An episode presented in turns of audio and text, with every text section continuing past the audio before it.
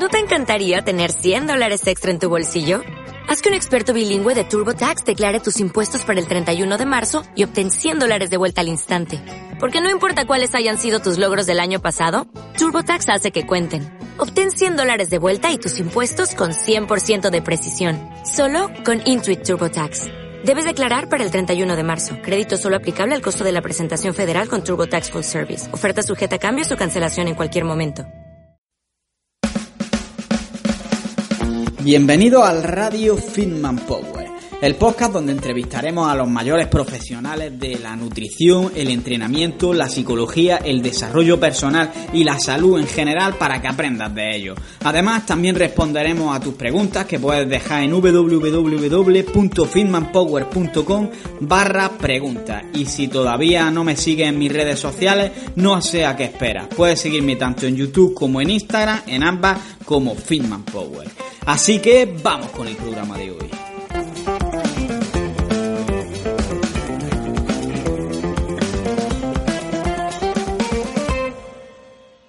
Muy buenas, hijos del hierro, y bienvenidos una vez más a Radio Fitman Power. Hoy tenemos un invitado que para mí la verdad es que es un referente en esto de la divulgación en las redes sociales y en internet en general. Y se trata de Víctor Reyes, de Fitness Real, que supongo que la mayoría de vosotros conoceréis ya su blog, su Instagram, etcétera, etcétera, donde aporta contenido de calidad y además muy simplificado para que cualquier persona pueda entenderlo y elimina los errores que se suelen cometer normalmente en el gimnasio. Pero esta entrevista no va a ser como las que normalmente hago, en las que hablamos sobre un tema de nutrición y explicamos todo al respecto o sobre un tema de entrenamiento, sino que vamos a hablar de otros temas que también son bastante interesantes y que se están generando por cosas como las redes sociales o directamente otros problemas que tienen las personas. Voy a dividir la entrevista como siempre hago en dos partes. Esta primera en la que vamos a hablar sobre las expectativas que podemos generarnos cuando nos apuntamos al gimnasio en cuanto a rendimiento o en cuanto a estética. Y también vamos a hablar sobre las redes sociales y cómo afectan a nuestra vida en general y a nuestros sentimientos que pueden causar hasta una depresión si no se utilizan bien. Y después también en la segunda parte de la entrevista hablaremos sobre la normalización de la obesidad y esta imagen que ha, corrido bastante últimamente por las redes sociales de una portada de revista de una chica obesa y nos va a decir Víctor qué es lo que opina sobre eso. También hablamos sobre el exceso de masa muscular y si esto puede ser bueno o malo, porque la gente cada vez tiene más obsesión por conseguir más y más masa muscular y esto no siempre es lo adecuado. Y después, pues también hablaremos un poquito sobre los influencers y en general la publicidad en la nutrición. Así que os voy a dejar con la entrevista y espero que la disfrutéis.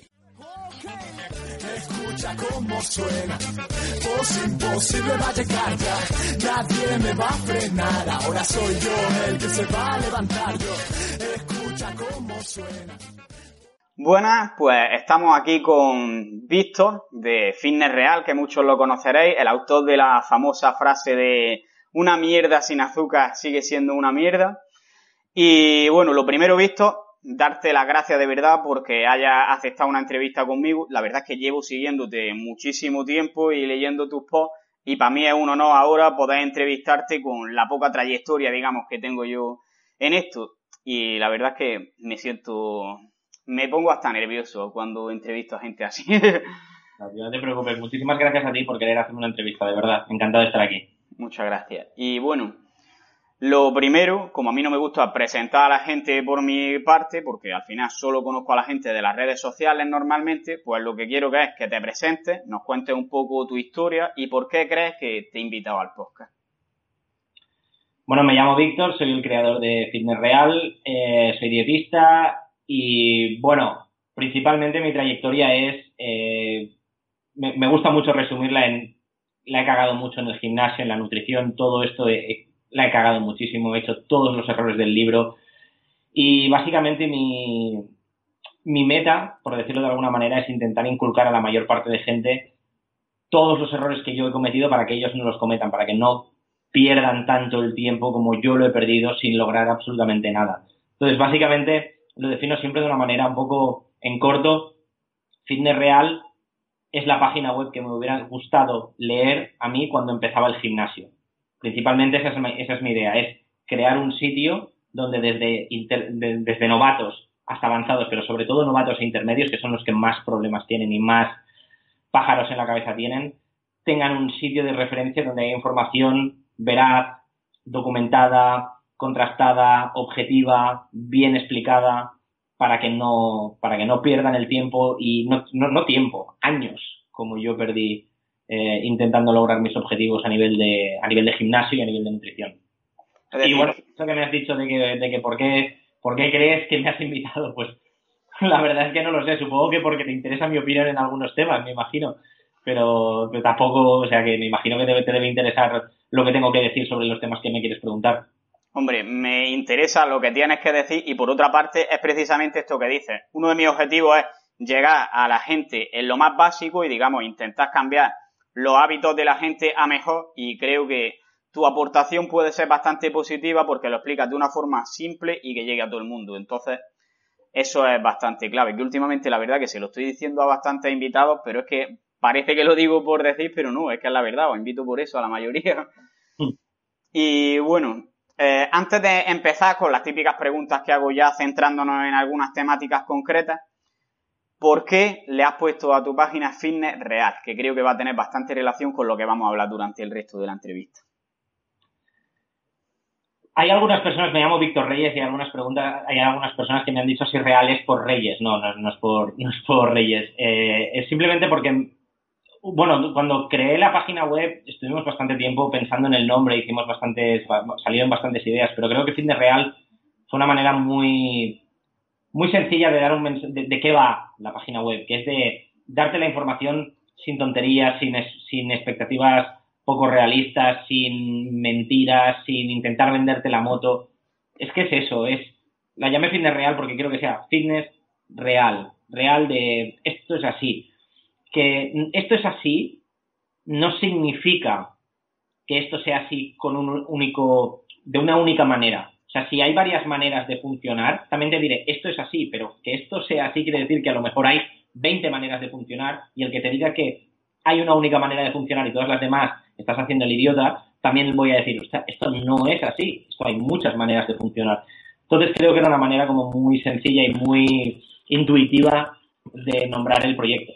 Básicamente porque ya con el nombre ya sabes dónde vas, ya sabes dónde te estás metiendo. Claro, mucha gente en inglés, por cierto, no sé por qué.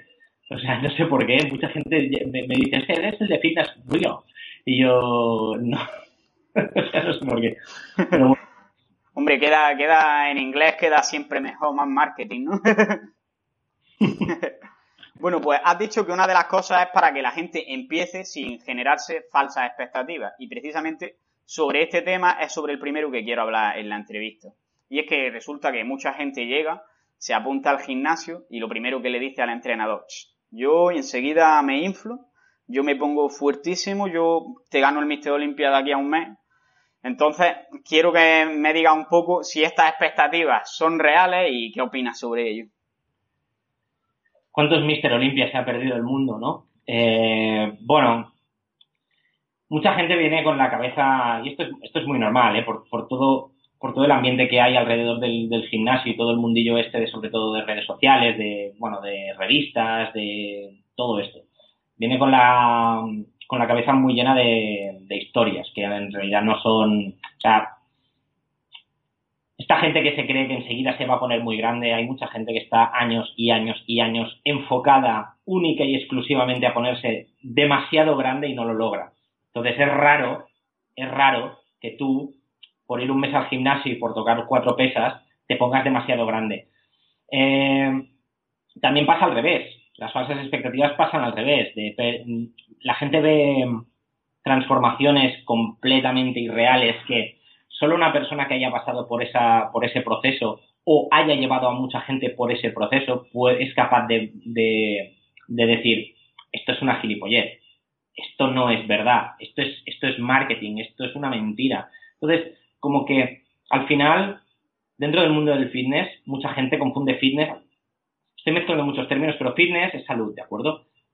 Mucha gente, para, empezar, fitness la gente lo, confunde con tener una cantidad de masa muscular de la hostia, un porcentaje de grasa ridículo y sobre todo lo, en el fitness femenino también lo, lo asocia a tetas operadas. Quiere decir, esto, esto no es fitness. Fitness es salud. Fitness es tener unas capacidades corporales, fuerza, resistencia, agilidad, propiocepción, coordinación, movilidad, todo esto. Entonces, eso, eso es fitness. Lo que se entiende por fitness es más, dijéramos, pues, culturismo o estética o no sé qué. Y dentro de este mundo está muy enfocado todo el tema de el marketing, de venderte productos, de venderte programas, de venderte suplementos, de venderte tal.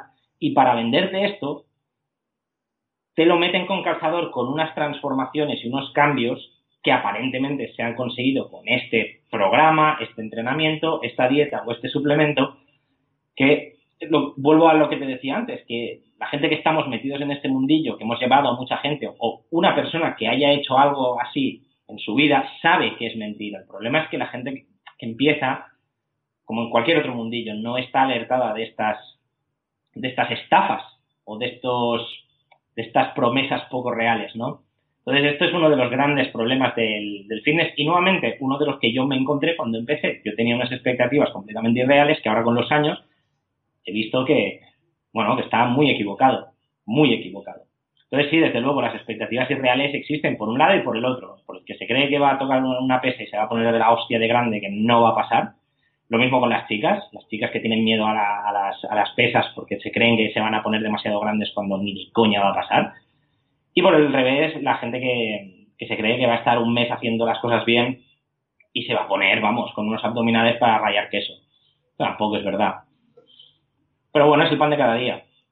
Vale, ¿y cuáles crees que podrían ser más o menos unas expectativas reales tanto en rendimiento como en cuanto a físico? Mira, esta pregunta cuando, cuando me la hacen, yo antes daba un número. Daba un número. Esto es lo, lo lo realista. Pero mi pregunta es, cuando, o sea, ¿qué importa? ¿Qué importa? Hay gente que va a poder ganar, por ejemplo, un novato, va a poder ganar a lo mejor aproximadamente un kilo de peso si lo haces bien durante los primeros meses porque tiene una capacidad de generar masa muscular, unas capacidades adaptativas brutales, es lo que se llama las ganancias del novato y tal. Vale. ¿Qué más da? ¿Qué más da si una persona haciéndolo todo bien va a perder, yo qué sé, mm, yo qué sé, 700 gramos de grasa en, un mes? ¿Qué más da? Eh, sinceramente creo que dar números específicos, porque siempre nos estamos poniendo en, la mejor de las circunstancias, es haciéndolo todo perfecto, un novato puede ganar tal. Haciéndolo todo perfecto, un intermedio en una etapa de definición puede perder tal la vida pasa y no todo el mundo está dedicado 24 horas a su físico y a su rendimiento en el gimnasio y a su pérdida de grasa. Entonces, muchos factores van a confluir para que ese número probablemente no sea tu caso o el mío. Entonces, cuando tú desde una posición de autoridad das un número concreto, cuando no llegues a este número, porque es muy probable que no seas la persona que todo su alrededor esté enfocado a lograr esto, no llegues, te quedes corto, vas a tener un problema de, de estoy haciendo las cosas mal, estoy desmotivado porque no estoy logrando lo que me han dicho que tendría que estar logrando. Entonces, esto es como las transformaciones. Una transformación, yo tengo transformaciones de, y ahora ya estoy empezando, a hace muchos meses que he dejado de hacerlo porque nuevamente es una manera de desmotivar a la gente. Si tienes un cliente, por ejemplo, que te responde de la hostia y en cuatro meses se pone que flipas y pones, lo he hecho en cuatro meses, esto no quiere decir que tú a todo el mundo le puedas decir que en cuatro meses vas a hacer este cambio. Este es este cliente en concreto que lo ha hecho todo de puta madre, que es un respondedor que flipas y se ha puesto genial en cuatro meses. Pero otra persona con su mismo nivel de entrenamiento, con su mismo objetivo, que tarde, en vez de cuatro meses, que tarde nueve, ¿le vas a decir que lo ha hecho mal? No, has tardado nueve meses, pero has llegado a tu objetivo. Entonces, ah, tengo otro cliente, por ejemplo, que quería definir y hemos tenido muchos problemas porque sus horarios eran muy complicados, porque entrenaba que a veces los, e, era muy complicado y la dieta era un, calvario y ha tardado un año en tener abdominales. Y el tío cuando se saca las, fotos, el tío con abdominales y su cara es de una felicidad y un orgullo para que a nivel de marketing el cambio en un año no es tan drástico porque la gente está acostumbrada a dos meses, tres meses. Bueno, y si este tío las hemos pasado putas para que en un año logre su cambio físico y el tío está orgulloso que flipas de su cambio físico, la gente va a decir, ah, sol, en un año, pues podría haberlo logrado en menos. ¿Qué coño importa? Si lo has hecho en tres meses, en cuatro, en ocho o en doce. Lo importante es lograr tu objetivo. Lo importante es, entender que hay ciertas cosas, o sea, más que los objetivos realistas sería lo que no es realista. Sería más importante enseñar lo que no es realista más que lo que es, porque lo que es, hay un abanico tan grande, no sé si me estoy explicando.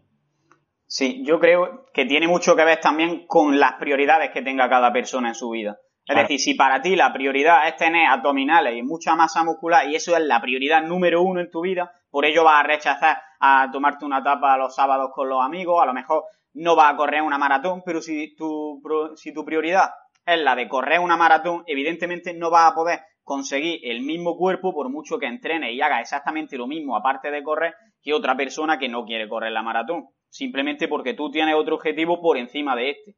Entonces, otro aspecto que hay que tener en cuenta también es lo sostenible que sea lo que consigues, porque al final yo creo que tener en la número uno de las prioridades únicamente tu cuerpo y cómo se vea estéticamente, casi nadie lo mantiene durante muchos años. Y es algo que la gente no se da cuenta, se cree que va a conseguir un cuerpo, luego va a volver, digamos, a una dieta normal, entre comillas lo digo, porque ya se sabe cómo funciona esto, y va a tener ese cuerpo con un porcentaje de grasa a lo mejor del 8% durante toda su vida. Y esto cuando entiendes ya un poquito te das cuenta de que no va a ser así ni de coña.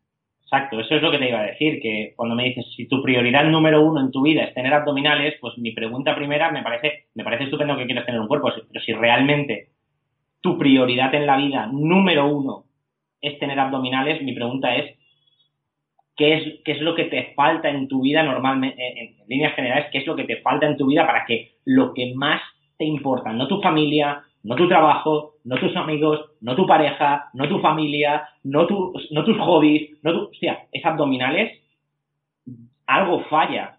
Entonces, mm, y luego es eso también, lo que me estabas comentando, de gente que se pone de la hostia, esto forma parte también de el, el misticismo este del fitness, ¿no? De te, pones de la hostia, te sacas 300 fotos cuando estás de la hostia y tienes material para subirlo durante dos años, aunque tú sabes que estás arriba y abajo. Pretender siempre la perfección es un es uno de los grandes errores que, que hay a día de hoy, porque hay que entender que unas veces estaremos más arriba, unas veces estaremos más abajo, unas veces estaremos con mejores abdominales y otras veces estaremos un poco más tapados.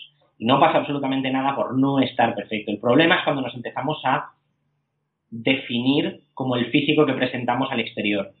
Cuando nos identificamos con nuestro físico en vez de con nuestra persona. Mucha gente le pasa esto. Él es su físico, él es sus abdominales, él es su piel vascularizada, él es sus cuádriceps enormes. Piensas, pues, aparte de esto, tienes un problema. No puede ser que te definas como un físico y cuando tu físico falla, todo lo demás en tu vida se va a la mierda porque era eso lo que sostenía toda tu vida.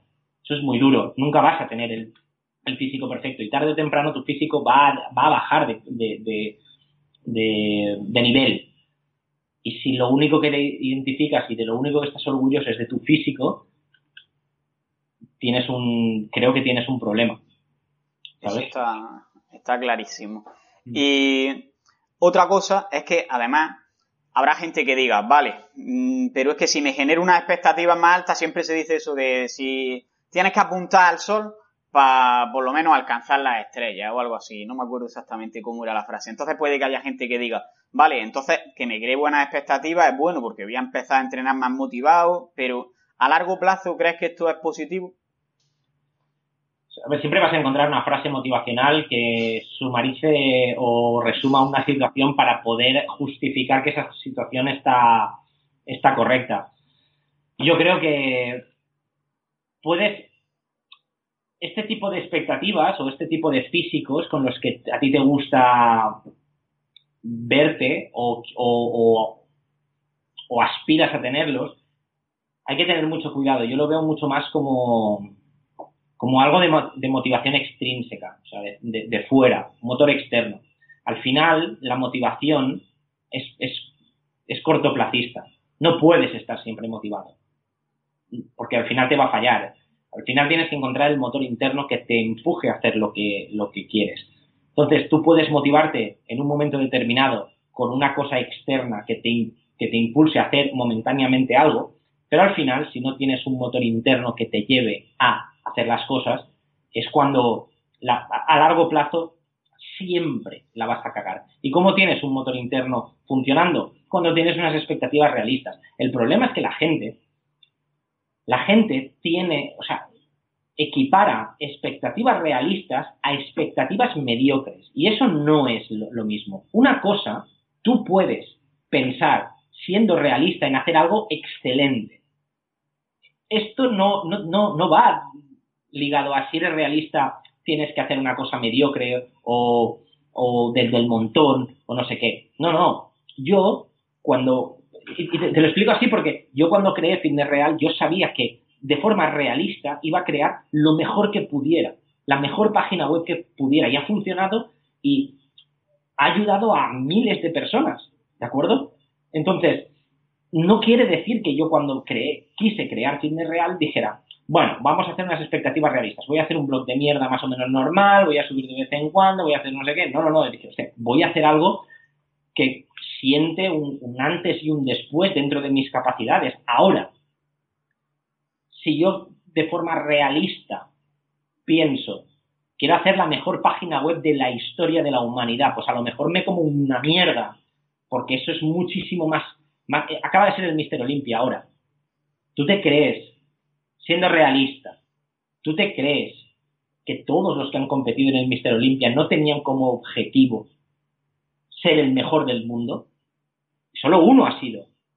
Entonces, creo que lo importante a llevarse es, que ser realista no significa ser mediocre, significa tener en cuenta tu contexto, tus circunstancias, tus habilidades, tus aptitudes y generar algo con lo que tú puedas hacerlo lo mejor posible. ¿Sabes? Esto pasa lo mismo con los clientes, de forma realista. Si tú eres una persona que tienes un trabajo extremadamente estresante, que trabajas a turnos, que duermes cuatro horas, que tienes tres hijos y que además odias tu trabajo, ¿vale? De, forma realista, ¿tú crees que puedes lograr un físico igual, unos resultados iguales a lo que volvíamos antes, a cuánto, qué, qué es lo normal, qué es lo realista? Pues depende. ¿Crees que esta persona puede lograr los mismos resultados que una persona que tenga un trabajo que adora, que no está estresado, que duerme nueve horas al día, que tiene una vida emocional estable, que no trabaja turnos, que come como tiene que comer y tal? No. Entonces, decirle a la primera persona que tiene que lograr los resultados de la segunda y si no, es que eres vago, es que no te lo has tomado en serio, es que no sé qué, hostia, es, una manera tan binaria de ver blanco o negro que hay una gama de grises de la hostia en medio que la gente, pero es un tema de motivación este, de redes sociales, motivación barata de estas de no sé qué, si puedes lograrlo, puedes hacerlo. Esto es psicología pop, tío, de verdad, psicología pop, no funciona así la vida. Y aparte de que una cosa que yo relaciono mucho con todo esto que estás contando es centrarte en hacer lo máximo que puedas en lo que dependa de ti, pero es que no todo depende de uno mismo. Es decir, tú puedes hacer lo mejor que quieras y todo lo mejor que puedas, hacerlo todo perfecto, que si genéticamente no estás predispuesto a ganar tanta masa muscular como tu vecino puede que él, haciendo las cosas bastante peor, al final gane más masa muscular que tú. Y no significa que tú no tengas, estés haciendo algo mediocre, sino tú estás haciendo lo mejor dentro de lo que puedes hacer. Sí, sí, pero es que esto es lo mismo. Te, pongo un ejemplo absurdo, pero para que te hagas una idea de esto de si lo puedes, si lo puedes pensar, lo puedes lograr, o no sé qué, bueno, todas estas frases motivacionales y tal. Hey, mm, yo puedo soñarlo todo lo que me dé la gana. O sea, yo nunca voy a poder ser jugador de la NBA. ¿De acuerdo? Porque mido 1,79. Punto. Entonces, ya puedo esforzarme todo lo que me dé la gana, que hay unos factores que no dependen de mí, que no dependen de mí, que por mucho que yo me esfuerce, no voy a. El problema cuando hablas de estos temas es una putada, porque intentas crear un poco de sentido común y se te tacha de que estás promoviendo el ser mediocre y el ser pesimista. Ser realista no es ni ser mediocre ni ser pesimista, porque una de las cosas que funciona mucho de ser realista es empujar a la gente a lograr algo que como que es realista, si te lo curras, probablemente lo puedas lograr. ¿Sabes? Entonces, mm, está como muy relacionado esto, ser realista con cosas negativas. Para nada, para nada. Yo creo que llenarte la cabeza de pájaros, que es lo que hace muchísima gente que se dedica a esto de la psicología barata, al final acaba generando más problemas que, que soluciones o que aciertos. Estoy totalmente con eso. Y bueno, ¿cuáles crees que son las razones en la actualidad por las que la gente se genera estas expectativas? Por lo que te he dicho, por el marketing, por el marketing que te venden, porque coges una revista de fitness y te dice cómo aumentar 7 centímetros el bíceps en un mes. Y esto te lo ponen sin ningún tipo de pudor. O te dicen, tómate este suplemento y vas a estar como este antes y después. Evidentemente este antes y después ha sido de un año y medio, hay Photoshop, hay esteroides, hay no sé qué. Entonces, eh, las cosas, las cosas eh, normales o las cosas no extraordinarias no venden. Entonces, al final, gente viene con estas falsas expectativas y, estos, y estas equivocaciones porque se dejan influenciar por el marketing que hay alrededor de este mundillo. Principalmente es eso, ¿eh? O sea, que tampoco... Y el desconocimiento que viene asociado, evidentemente. Y precisamente sobre esto quiero hablar el siguiente tema, porque una de las principales herramientas de marketing ahora mismo son las redes sociales, Instagram, y además también son prácticamente, la gente se pasa horas y horas en Instagram, entonces tiene mucha influencia lo que ve ahí en la vida de una persona. Entonces, ¿crees que Instagram y las redes sociales en general contribuyen a crear estas falsas expectativas? Y si es así, ¿cómo crees que afecta a ellos en cuanto a el físico que pueden pensar que pueden obtener, los hábitos que pueden creer que van a tener? A ver, eh, hay, que, hay que entender una cosa, ¿vale? Y esto es importante que todo el mundo que esté escuchando esto lo entienda, ¿vale? Porque muchos problemas vienen, vienen derivados de esto. Las redes sociales son una mentira, en el cual, me explico. Tú la vida que ves de una persona en redes sociales es una vida que esta persona ha cuidado meticulosamente de enseñarte lo que ha querido, cuando ha querido, cómo ha querido, de la manera que ha querido, con todos los filtros que le ha dado la gana y con todas las modificaciones que le ha dado la gana. Lo que tú ves en redes sociales es una muy mala representación de lo que es la realidad. Esto, esto es tan fácil como ver, no hace falta irnos a redes sociales de personas como muy influyentes y no sé qué, basta con todo el mundo todo el mundo tiene un amigo que si tú miras su Facebook dices, este tío tiene una vida trepidante, está todo el día de viaje, está todo el día de restaurantes, la está pasando de puta madre todo el día porque está yendo a mil sitios y no sé qué, y tú lo conoces en persona y ves que es un tío normal, que tiene su trabajo normal, que tiene sus vacaciones normales, lo que pasa es que en redes sociales no vamos a enseñar cuando estamos tristes o cuando no nos ha funcionado algo, o cuando la hemos cagado en algo, o cuando nos hemos discutido con la pareja, no. ¿Qué vamos a enseñar? Pues cuando vamos al restaurante de la hostia, o cuando estamos en el, en el entrenamiento con la pose, las luces, el no sé qué, no sé cuántos. Es como intentamos, en redes sociales se intenta principalmente hacer creer a las personas que nuestra vida es mejor de la que es, y al revés, para, y todos los demás hacen lo mismo con los demás. Entonces, esto es, importante que la gente lo entienda, porque si no, te vas a llevar un chasco muy importante.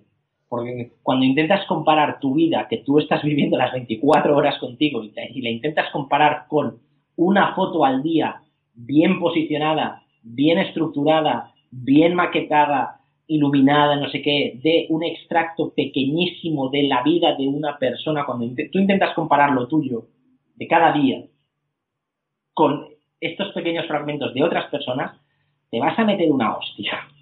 Te vas a meter una hostia un piano. Entonces, esto funciona en, todos los ámbitos. En el fitness no es un mundillo diferente. El fitness, pues hace exactamente lo mismo. Eh, mucha gente, lo que te decía antes, coges una, estás en, una sesión de, eh, estás perfecto, te has hecho un picking brutal para estar con un físico cojonante, te haces 300 fotos y estás todo un año fardando de cuerpo cuando a lo mejor estás hecho un, pues, pues te has, parado de entrenar. Lo mismo pasa con, las cuentas de nutrición. Yo he conocido a 40, bueno, 40 no, pero he conocido a bastantes personas que las fotos de comida que enseñan no son las comidas que se comen, que las suben para enseñar un estilo de vida que no llevan o no siempre llevan. Es decir, por los dos lados pasa. Gente que enseña fotos super healthy, super healthy y que no es lo que comen, ¿de acuerdo? O gente que fardea o vacila de comer guarro y estar de puta madre y estar con abdominales y no sé qué, en realidad no come eso. O sea, sé de gente que, que hace la foto y luego tira la comida. Y esto es así. Esto no, es, no me lo estoy inventando. Esto pasa. Pasa. Cuando ves una foto de un tío o de una tía enseñando culo, enseñando bíceps, enseñando tetas o enseñando lo que sea, ¿de acuerdo? Porque además hay un despelote ahora por redes sociales que flipas, que hasta, o dices, pero bueno, pero bueno, ¿qué es esto? Es que estáis, es que estáis ahí, ahí, ahí ya de, de el siguiente nivel, ¿vale? A ver quién enseña más y tal. Pues tú enseñas esta foto que estás sonriendo, tal, rodeado de gente, es encantadísimo de la vida y no tienes ni idea de si esta persona está con una depresión, está enfadado con su pareja, está no sé qué, está, tiene vigorexia o anorexia o ortorexia o no tienes ni idea de, es que no tienes ni idea de nada de lo que le está pasando en su día a día, solo ves este fragmento. Es, una es, es, una tontería compararse con esto. Y mucha gente lo hace. Mucha gente se come lo que viene siendo una mierda cuando se da cuenta de que la realidad es completamente diferente. Esto es, esto es una burbujita, una burbujita que tenemos que tener en cuenta que es eso, una burbujita. Claro, en realidad, durante toda la vida, la gente cuando se ha, relacionado con los demás, ha intentado mostrar, digamos, la mejor parte de lo que les pasa. A lo mejor tú tienes un problema y se lo cuentas a tu gente más cercana, pero no se lo cuentas a cualquiera. El problema es que ahora con las redes sociales te estás llegando a lo mejor a 10.000 personas con una foto que suba y estás haciendo también, aplicando ese filtro. Entonces le estás haciendo ver a los demás que tu vida es perfecta y ellos que a lo mejor ven todo en cuanto a su vida, empiezan a decir, ¿y por qué a mí no me va tan bien y a este chaval que no ha hecho nada del otro mundo le va tan bien? Y al final puede causar incluso depresiones en las personas. Y lo mismo pasa con el fitness. La gente se sube la foto poniéndose un poquito detrás de la luz para que se le marquen más los abdominales, luego pone unos filtros o sube la foto de cuando estaba definido el verano pasado, que yo lo hago mucho, pero suelo ponerlo. Y al final la gente se forma una expectativa que no es la correcta. Y esto es problemático, pero es que además creo que la gente que hace esto de manera obsesiva y demasiado a menudo son ellos mismos los que tienen un problema. ¿Tú crees que esto puede deberse, por ejemplo, a una falta de autoestima?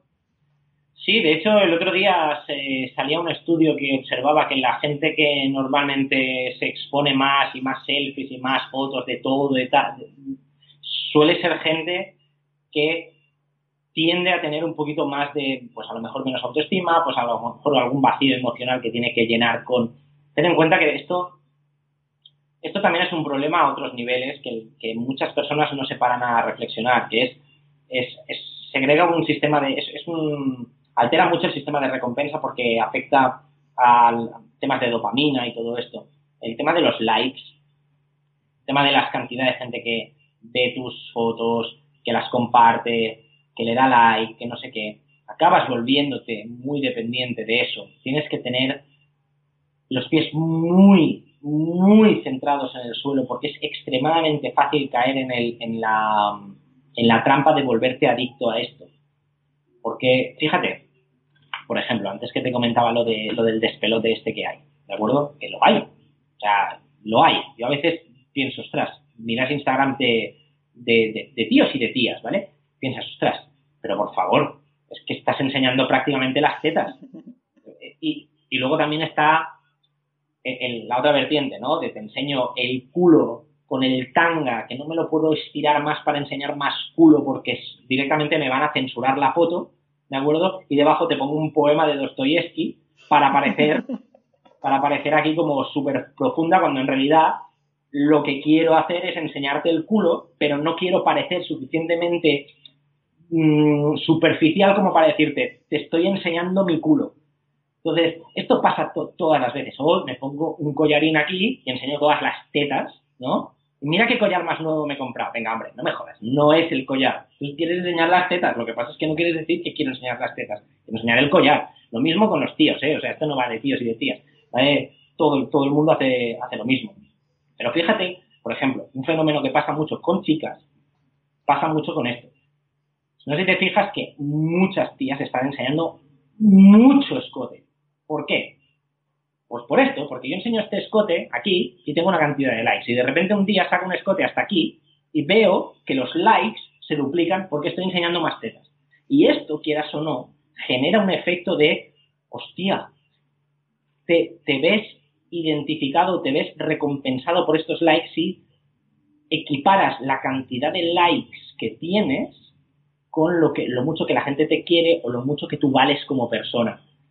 Parece estúpido, es cierto, ocurre esto. Por lo tanto, a partir de ahora vas a sacar los, escotes siempre así, porque sabes que si sacas una foto con el escote así, tiendes a atrás y tú ya estás un poquito más adelante. Tú ya, tu valor como persona está aquí. Y un día subes una foto con más escote y vuelves a tener un, un de Fíjate en las cuentas de, fíjate en las cuentas de chicas que suben fotos de este estilo. Cuando suben una foto vestidas, tienen un cuarto de los likes que tienen cuando están enseñando las tetas o cuando están Lo mismo que los tíos, cuando, sabes cuando tienes una cuenta de un tío que está enseñando todo el rato su físico brutal y un día sale con camiseta, vas a ver que los likes bajan brutalmente. Es que es así. Y el problema es identificarse esta cantidad de likes con tu valor como persona. Esto es muy, muy peligroso y pasa muy a menudo. De hecho, hay un capítulo, creo que de la serie de Black Mirror, que yo no lo he visto, pero me han hablado muchas veces sobre él, hablando de estos temas, y que creo que va precisamente de esto, de qué pasaría si la vida fuera, digamos, las redes sociales y los likes fueran lo que te aprecia de verdad y te quiere la gente. Sí, y tiene que ser interesante. Que se, que se dan como que se dan como valoraciones como por estrellas y no sé qué, no sé cuántos. Y cuando llegas a un nivel de estrellas, pues dejas de tener como una especie de, yo qué sé, tienes, dejas de tener pues cobertura en, en sanidad y no sé qué, no sé cuántos, ¿no? Y es una locura. Una locura y, y, espero que no lleguemos a esto, pero vamos, que vamos encaminados a esto, seguro. La verdad es que se está volviendo la gente muy loca. Y bueno, ¿qué opinas de, hemos hablado de la gente que muestra su vida como si fuera perfecta, pero luego hay otros que son minoría, pero lo que hacen es únicamente quejarse de problemas y contar penas. Y creo que también lo pueden hacer por conseguir like y por tener algo de validación. ¿Qué opinión tienes sobre ello? Bueno, eh, como todo, la virtud está en la mesura, ¿no? Eh, subir un subir un tema, o sea, por ejemplo, subir fotos o subir un vídeo o expresar tus tus inquietudes o tus quejas o tu no sé qué con algo que no funciona, pues lo veo normal. Lo veo normal. Ahora, ser una persona que básicamente lo único que haces es subir contenido para quejarse de todo.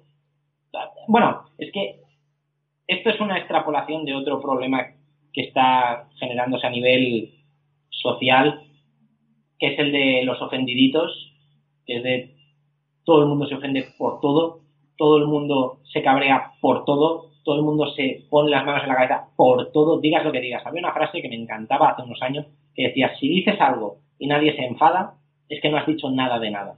Ahora ya no se puede aplicar esto, porque tú puedes decir nada y aún así hay alguien que se va a enfadar. Tío, tengo casos de gente, por ejemplo, ostras, esto me pasó hace una semana y media. Subió, una, subió un artículo, un artículo, un post en Facebook que hablaba de que estaba en la farmacia y había encontrado, y aquí delante, pero esto es verídico, tenía dos chicas, bueno, dos chicas, dos señoras de 40 y largos, 50 y pocos, ¿vale? Que estaban comentando entre ellas cuántas pastillas se tomaban, que una estaba harta de tomarse tantas pastillas porque, bueno, porque creía que no le hacían ningún tipo de bien y que iba a dejar de tomarse todas las pastillas. Empezaron a enumerar todas las pastillas que tenían, y pues, pues la, del colesterol, la del calcio, la del colágeno, la de la vitamina D, la del omega 3, la del no sé qué, bueno, una, una farmacia entera, ¿no?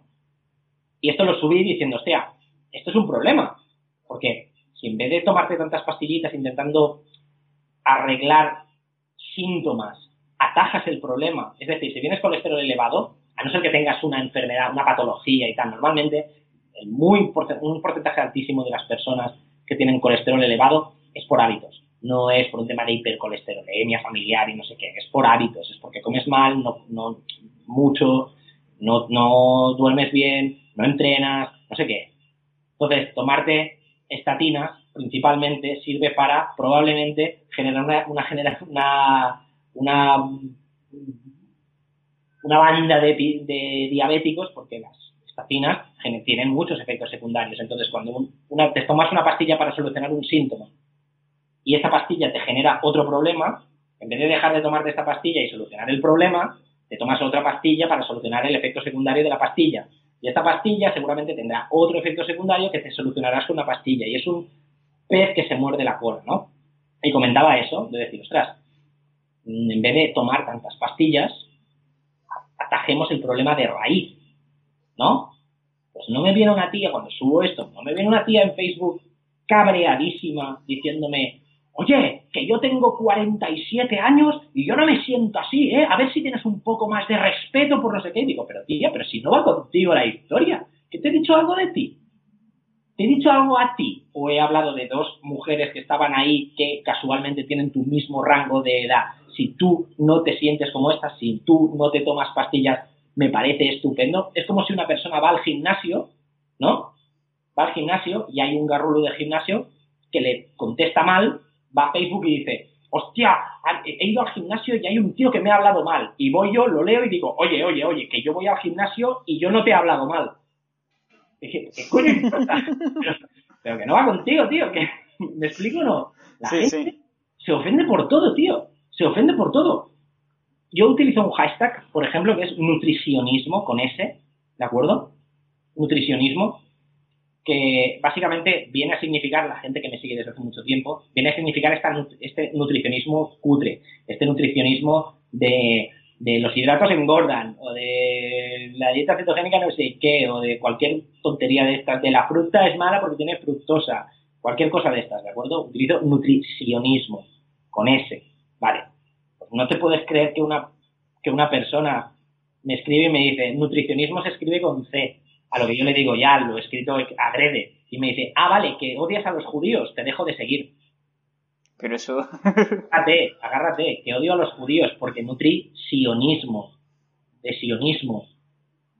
¿Tú te, crees que esto es normal? Pues este es el mundo a día de hoy, ¿de acuerdo? O sea, que te tachen de, ¿sabes? Que te tachen de racista, de, de homófobo, de no sé qué, de tal, de machista, de lo que sea, por cosas así ¿qué piensas? Pero tío, ¿qué me estás contando? Entonces, el, el, tema de que haya mucha gente que todo el día se está quejando por redes sociales de cosas es una extrapolación de este problema de que todo el mundo está ofendido por todo, por todo. O sea, no hay manera.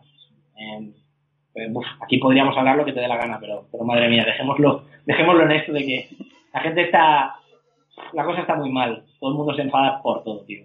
En resumen, que la gente necesita defenderse por algo aunque nadie le haya atacado. Claro, no, o sea, tú estás tan condicionado en estar a la defensiva que te notas, te sientes atacado cuando nadie te ha dicho nada.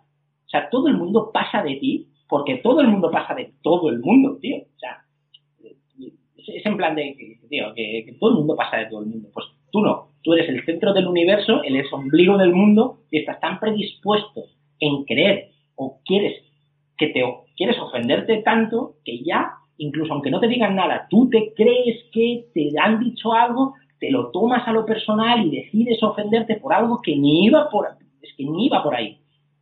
¿Sabes? Es así.